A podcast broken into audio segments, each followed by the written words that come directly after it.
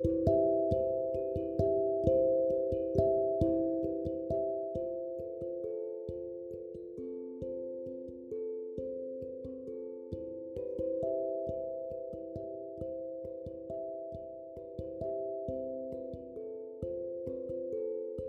dia, boa tarde, boa noite para todos que estão nos assistindo. Nós somos aqui o Jornal Valquí Vergani.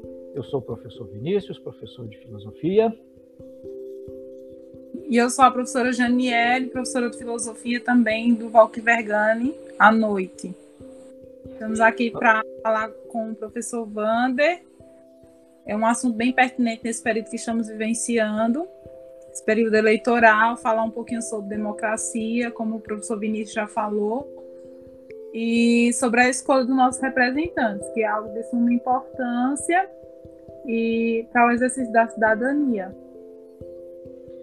Ok, então eu vou pedir ao professor Wander primeiramente para se apresentar e logo em seguida nós estaremos entrevistando. Então, hoje ele é o nosso especialista em democracia e eleições. Professor Wander, por favor, queria se apresentar. Bom, pessoal, boa tarde, bom dia, boa tarde, boa noite. A gente não sabe que horas vocês vão assistir esse vídeo. É, eu me chamo Vander, sou professor de História no, no Colégio Walker Vergani, na ETEC também de São Sebastião, no Verde Escola. É, a gente vai conversar um pouquinho com vocês a respeito das eleições municipais agora de 2020, é, através através do voto, através das eleições, é que a gente exerce a nossa cidadania. A gente escolhe os nossos representantes com o objetivo de melhorar né, é, é, é, todas as questões sociais para a gente com relação ao transporte público, à saúde, educação e, e todas as outras áreas. Muito bem, então, sem mais delongas, vamos lá. Professor Wander, o que é democracia? Bom, é, democracia é um regime político, né? É, onde os cidadãos, através dos votos válidos, tá, escolhem os seus representantes. É, a democracia nasce aí na Grécia Antiga, né? Então temos, como nós estudamos há algum tempo atrás, com o pessoal do primeiro ano, a gente estudou um pouquinho sobre a Grécia Antiga e nós falamos sobre o regime democrático, onde, onde, onde decidiram que todos os cidadãos poderiam escolher os seus representantes. Isso vigora até hoje, tá? É, o Brasil é um país republicano, presidencialista, então nós temos vários cargos políticos, vários cargos públicos e que a gente tem que votar de quatro em quatro anos para escolhermos os nossos representantes, seja na esfera municipal, na esfera estadual ou na esfera federal. Uh, professor Vander, como surge a democracia? Galera, democracia ela nasce da necessidade de compartilhamento dessa responsabilidade. É, se a gente olhar a história do mundo, a gente vai ver que boa parte dos países eram absolutistas, né? Então eram escolhidos, eram escolhidos um rei, ele era soberano, ele que determinava todas as mudanças, ele que determinava toda a legislação é, a gente chegou no momento em que isso não, não poderia mais acontecer, né? É, é, haja vista aí a quantidade de pessoas que a gente tem no mundo, então nasce aí a, a, a necessidade de compartilhar essa responsabilidade. Compartilhar essa, essa responsabilidade por quê? Porque eu sou cidadão. Aquela pessoa que, que está naquele cargo político, ela trabalha em prol da sociedade, ela trabalha pela minha dignidade social. Então, esse compartilhar, esse compartilhar responsabilidades, é, é, é, é, em suma, quer dizer o nascimento ou o surgimento de uma democracia. Tá? Então, nós temos todos os cidadãos que compõem aquela sociedade e eles serão os responsáveis por escolher os seus representantes que vão lutar pelos seus direitos. Muito bem. Professor Vander, a democracia, ela é a única forma de governo atualmente ou tem outras? Não, existem outras, existem outras formas de governo, tá? É, a democracia, ela, ela impera aí em boa parte do mundo, né? A gente tem aí já boa parte das nações que já, já são presidencialistas, que fazem o, o, o, a utilização desse sistema político, mas ela não é a única. A gente pode observar, por exemplo, a Inglaterra. A Inglaterra tem o um regime político parlamentarista. Existiu uma família real, eles não têm poder sobre a sociedade, é só representativo, mas existe um parlamento, um conjunto de senadores que vão tomar todas as decisões. A família real funcionaria ali como se fosse a presidência da república, né? Só sanciona e promulga, não pode fazer, não pode fazer. Mas o que vale mesmo é o voto do parlamento. E a gente também tem o país de Mônaco, que ainda é um país absolutista. Existe um rei, existe uma rainha, existem as princesas, os príncipes, e essa linha sucessiva ao longo das gerações. Então, é, é, não é o único, não é o único regime político que existe a democracia. A gente ainda tem alguns lugares no mundo que a gente ainda vive aí 1800, início do século XIX, início do século XX. Um, professor Vander, Platão disse que a democracia era a pior forma de governo, pois é o único que permite que um bandido ou ignorante assuma o poder. Hoje temos outros mecanismos que nos protegem, mas ainda assim o senhor vê alguma deficiência no modelo democrático? Olha, Platão estava corretíssimo, né? se a gente se a gente for observar os nossos alguns dos nossos representantes aí, principalmente com relação com relação aos deputados, né? A gente tem, por exemplo, um tiririca da vida que nos representa na, na, na, Câmara dos Deputados e ainda preside a Comissão de Educação. Olha, é, então Platão não estava totalmente errado, né? Sim. É, eu observo, sim, tá? O, o, o, sistema, o, o regime político democrático, ele é exclusivo.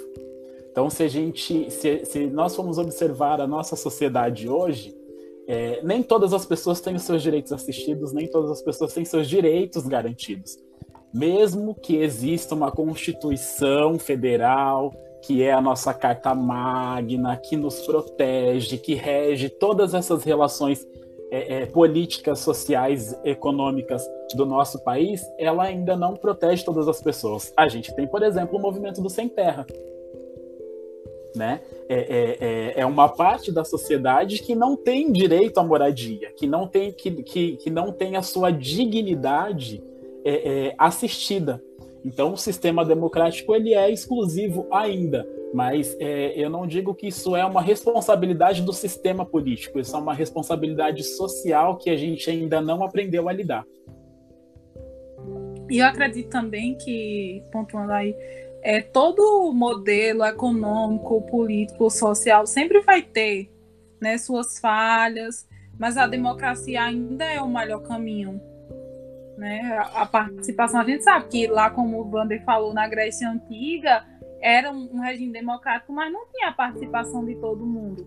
E já na etimologia da palavra democracia é o quê? É o poder do povo.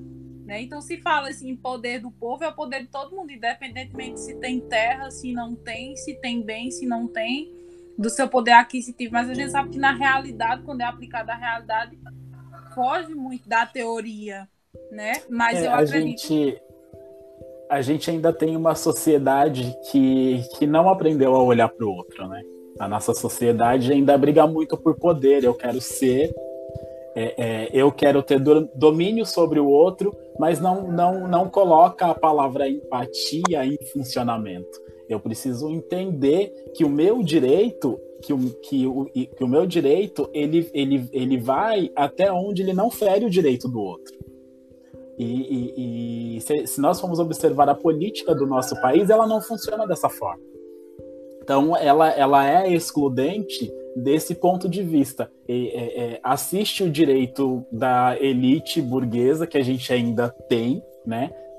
Até aqui na nossa cidade, e desassiste as pessoas que realmente precisam dela como, como uma, uma obra de, de, de assistência. Né? Então a gente tem pessoas aí que não, não, não, tem, não tem uma moradia digna, que não, não, não tem alimentação, que não tem direito ao transporte público, então a gente, a gente, ainda, a gente ainda vive a era do poder. Né? As pessoas fazem política para ter poder, poder sobre o outro. Realmente, professor Wander, é, esse, nesse caso são questões que a gente poderia ficar bastante tempo, né? Lembrando aqui do professor Luiz Felipe Pondé, que ele diz que a democracia não é o melhor, mas é o melhor que temos. então nós temos é o caminho, é um caminho, né? Uhum. E continuando nessa tocada aí, quais são os poderes?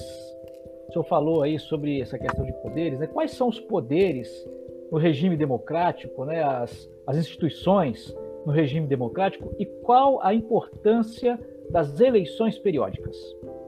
Tá. É, hoje nós temos três poderes, né?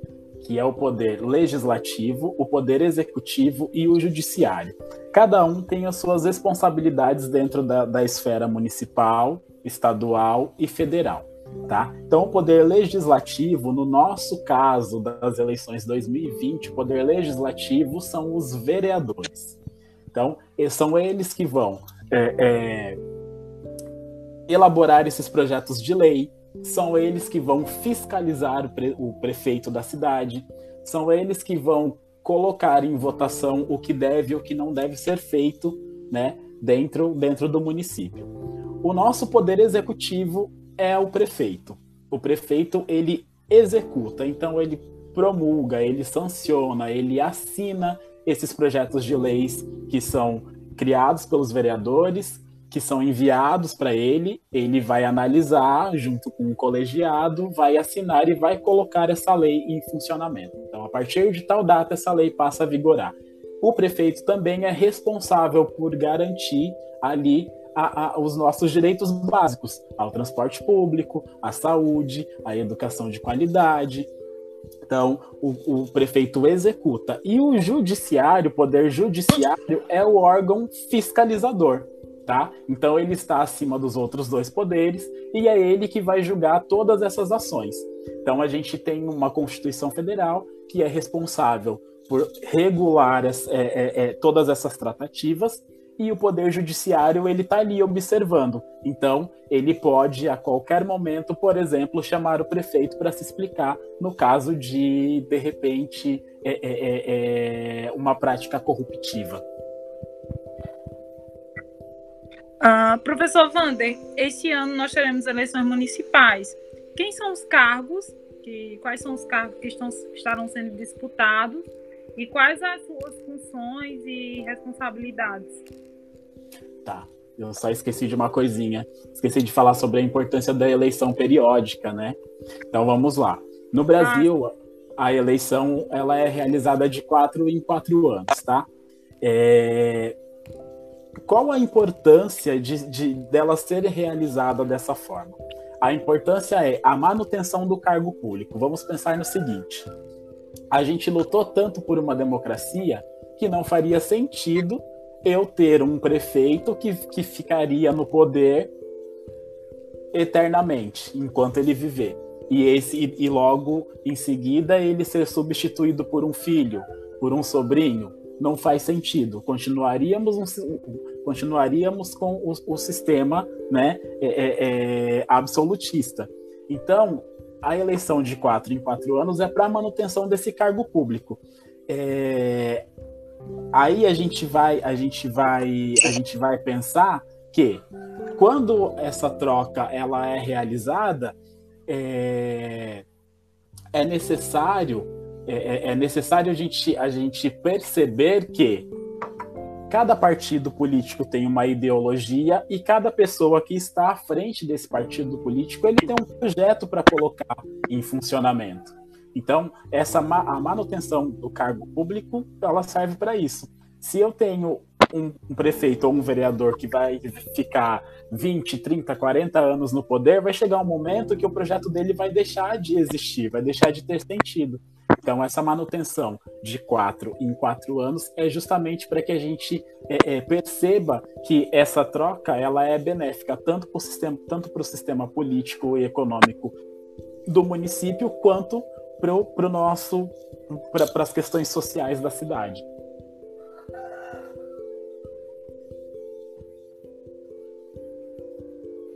Ok, uh, bom, vamos lá, né? Então a, a, professora Janiele também, acho que ela fez uma pergunta, não foi isso, professora Janiele? O que foi mesmo que você falou? Você perguntou agora há pouco? Sim, é, eu falei sobre a questão de quais são os cargos que serão disputados nessas eleições de 2020, essas eleições municipais, e quais as, a, as funções, as características e funções dos poderes, né? Já foi falado também. Tá, então vamos lá. Então, nós votaremos em dois cargos, basicamente, tá? É, escolheremos a nossa Câmara dos Vereadores, que é o nosso poder legislativo. Então, nós votaremos agora no dia 15 de novembro para vereador e para prefeito, que é o nosso poder executivo. A responsabilidade do vereador: desenvolver projetos de lei que beneficiam a, po a população como um todo e fiscalizar as ações do Poder Executivo. Tá? Responsabilidade do prefeito, que é o Poder Executivo, colocar essas leis que são aprovadas pelos vereadores em funcionamento e é responsável por garantir todos os serviços básicos à população do município. Então, serviços básicos são transporte público, educação, saúde, segurança, iluminação, todos esses serviços que são essenciais para manter a sociedade funcionando. Aproveitando esse gancho aí, professor Vanda, que o senhor falou dessas funções, né? eu, eu, vi que o senhor citou aí é, educação, saúde, transporte, é, o gerenciamento da cidade, né? É o asfalto, é a energia na luz, é o lixo. Então eu percebi que o senhor falou de coisas que são para o benefício de todos, não o benefício de uma pessoa só.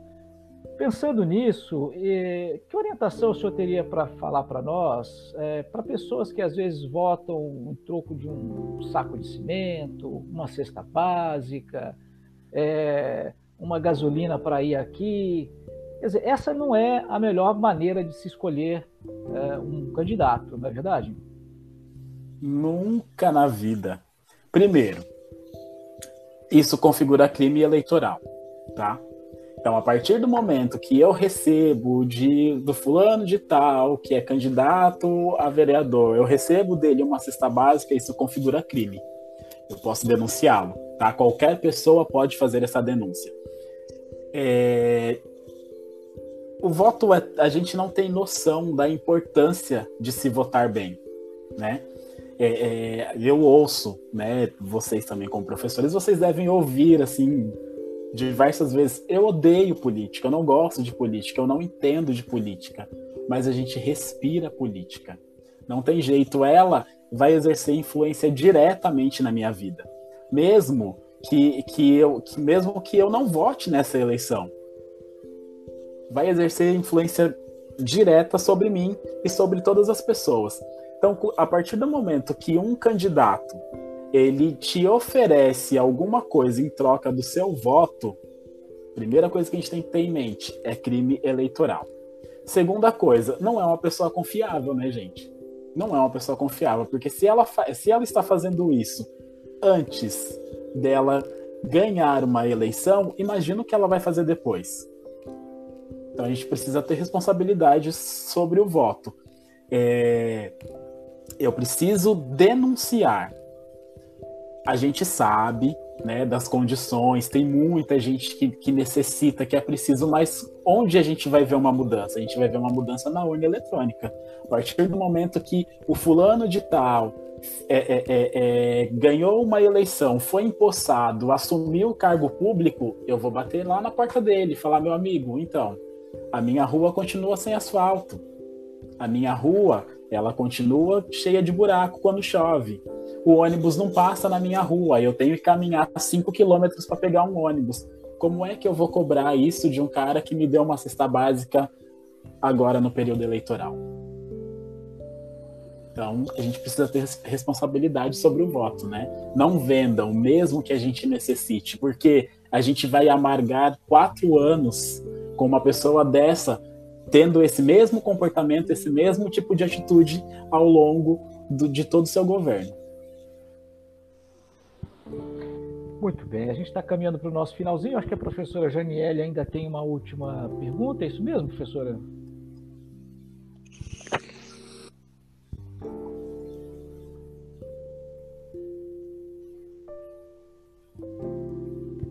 Ok, acho que não. Ou então ela caiu, né? Essas nossas tecnologias. Ah, o microfone dela está silenciado. A gente não vota direito e aí o, o, o a internet não funciona. Ou o presidente, ou o prefeito, não sei, não garante uma internet boa. Muito bem. Então, bom, é, talvez tenha algum probleminha técnico, professora Janiele. Eu quero agradecer, professor Wander, de coração, suas palavras foram muito claras, é, muito bacana isso. E, bom, que possamos todos nós, então, fazer uma boa escolha para o nosso, nosso município. E muito obrigado. Até uma próxima. A gente está é, tá aprendendo aqui, mas outros temas virão e é, nós queremos entrevistá-lo, se Deus quiser, é, com outros assuntos, porque foi muito bacana, muito sintético, muito esclarecedor. Professor, muito obrigado. É, boa tarde para o senhor. Para a nossa colega também, professora Janiele, se ela estiver pelo menos ouvindo, uma boa tarde. Estou, o microfone. Ah, foi o microfone. Esses benditos microfones. Problemas técnicos. Pode, pode fazer suas considerações finais aí, professora. Ah, foi muito, muito esclarecedor, né? A, a participação aí da, do professor Vander e a gente tentar falar um pouco sobre esse tema que é necessário, é sempre válido para os nossos estudantes, também para a gente enquanto docente, né? A gente está sempre aprendendo, é um processo de enquanto a gente ensina, a gente aprende também. E foi muito esclarecedor. Muito bom. Ok, suas palavras finais então, professor Wander, para a gente estar, para a gente encerrar. Olha o gerúndio aí, ó, para a gente encerrar. Bom, é, foi muito bacana, né? Eu acho que é um assunto que a gente precisa discutir sempre, não só próximo das eleições, né? Como eu disse, a política faz parte da nossa vida, não existe vida social sem política. E eu quero deixar algumas dicasinhas aí para pro, os nossos eleitores, né? Gente, primeira coisa, é, como é que eu escolho um candidato? O que, o, o que eu preciso analisar? Primeiro, a gente precisa saber se ele é um candidato idôneo, se ele não está respondendo nenhum processo criminal, político, enfim. Como é que eu sei disso? Acessando o site do Tribunal Superior Eleitoral, lá tem todos os candidatos que vão concorrer às eleições municipais no Brasil, todos os candidatos, toda a sua vida política e social e todos os seus projetos, tá? Primeira dica, então, acessar o site do Tribunal Superior Eleitoral. Outra dica, como é que eu escolho um candidato legal, bacana? Eu preciso analisar a proposta dele. Esse candidato ele tem que prezar pelo bem comum. Ele não pode estar ali para satisfazer os seus desejos, o seu ego. Não, ele precisa ter uma plataforma política que vá abranger toda a população da cidade. Então, eu preciso analisar quais são as propostas dele em relação à saúde municipal, quais são as propostas dele em relação à educação, se ele tem propostas bacanas, se ele traz um projeto de lei, se ele tem uma ideia de um projeto de lei bacana que vai melhorar a educação no município, que vai melhorar a saúde no município, e sempre, sempre, sempre observar as propostas de ação coletiva, tá? É a melhor forma da gente eu não, não, não estou dizendo que ah, isso vai ser 100% efetivo, né? A gente sabe que tem muito candidato aí que adora uma falácia, que adora uma conversa mole, que, que tem o dom da oratória. Mas a gente precisa tentar, então, observar a plataforma política dele em relação a esses dois aspectos, principalmente. Muito bem. Obrigado, professor Wander, obrigado, professora Janiele, e até uma próxima. Até uma próxima. Estamos Até. aqui sempre.